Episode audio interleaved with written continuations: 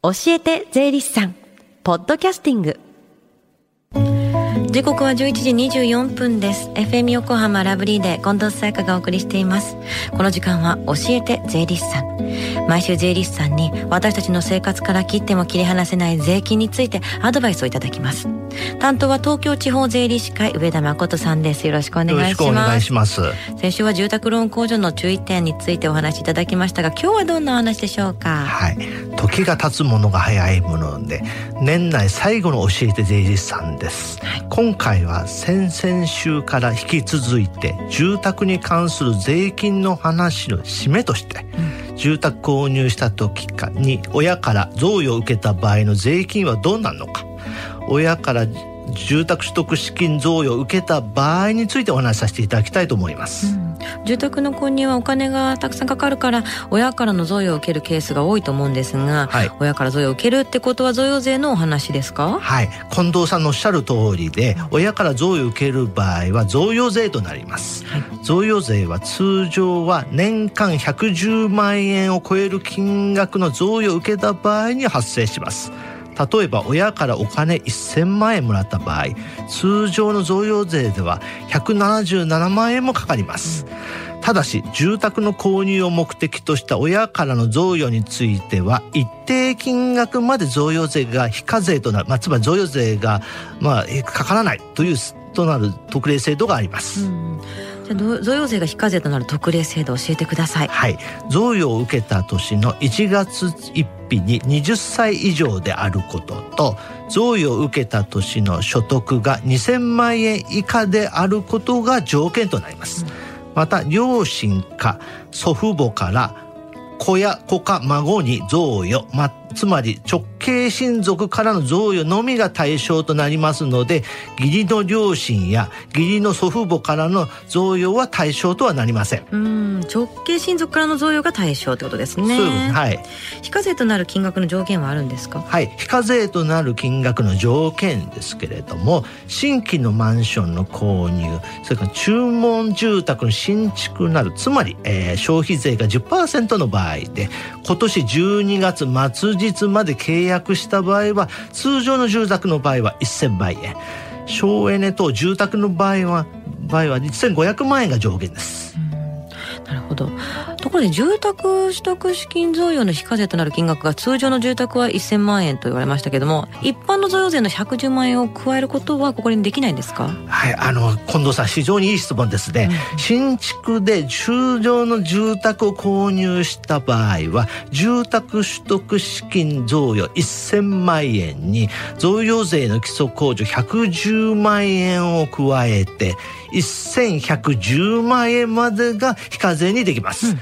ここで近藤さんにまた問題です、はい、クイズです。子供がですね父と母の2人から住宅取得資金贈与を受ける場合いくらまで非課税にできると思いますか？2択です、はい、1番父と母と合わせて1110万円まで非課税にできるか、うん、2番父と母の2人分2220万円まで非課税にできるかどちらになると思いますか？さすがにそれはないから多分1位かな。ああそうです。近藤さん鋭いです。あのですね一番正解です。贈与税の非課税の枠は上げた人ごとではなくもらった人ごとに計算しますので1番の1110万円まで非課税にできます、うん住宅取得資金贈与の非課税となる条件を教えてください。はい。住宅取得資金贈与の非課税となる条件は、住宅用家屋の床面積が50平方メートル以上240平方メートル以下であり、かつその床面積の2分の1以上を居住用とされています。うんただし贈与を受けた年の所得が1000万円以下の方の場合は住宅用家屋の床面積が40平方メートル以上が条件となります。またこの制度を利用するためには原則として来年3月15日までに住宅の購入または新築をして住み始めることが必要でございます、うん。でも来年3月15日までに自宅に住むことができない場合は住宅取得資金贈与の非課税を受けられないってことですね。そうですね。あの原則ですね。まあ近藤さんのおっしゃる通りですね、うん、あのおっしゃる通りですけれども、うん、まあただ例外としてですね、はい、来年の3月15日までに新築の住宅が工事中のため、うん、自宅に住むことができない場合は3月15日時点で棟上げ状態の状態であれば、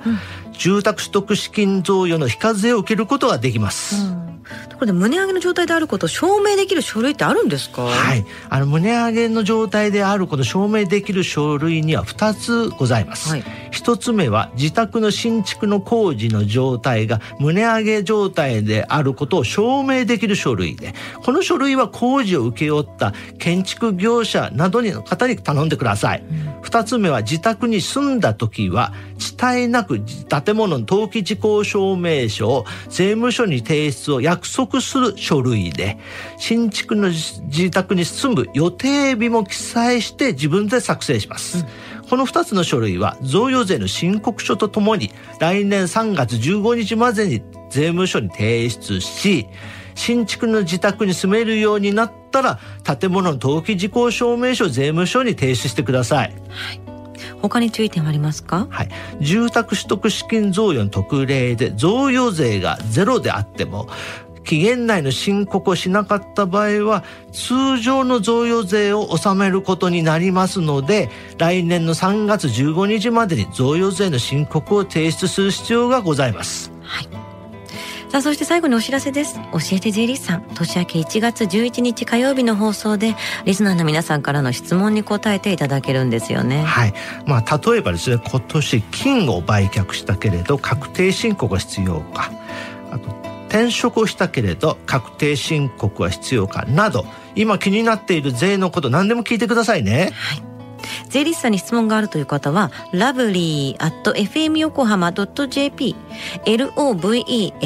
アットマーク fm 横浜 .jp までメッセージを送ってください。質問メール採用された方にはサイン入りステッカーをプレゼントします。応募は今日までとなります。では最後に聞き逃した、もう一度聞きたいという方、このコーナーはポッドキャストでもお聞きいただけます。FM 横浜のホームページ、または iTunes ストアから無料ダウンロードできますので、ぜひポッドキャストでも聞いてみてください。番組の SNS にもリンクを貼っておきます。この時間は税金について学ぶ教えて税理士さん。今日のお話は親から住宅、住宅取得資金贈与を受けた場合についてでした。上田さんありがとうございました。ありがとうございました。Deep inside your ears still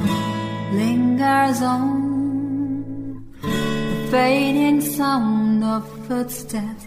so clear to hear whenever I find you with empty beer bottles in your hand. I see someone four years old staring back at me. Once you told me don't know who you are.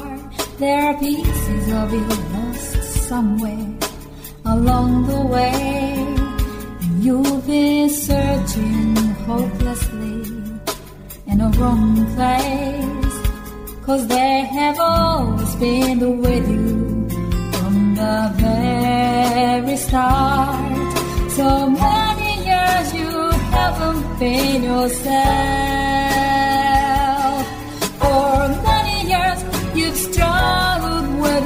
your shadow, and now you slowly get.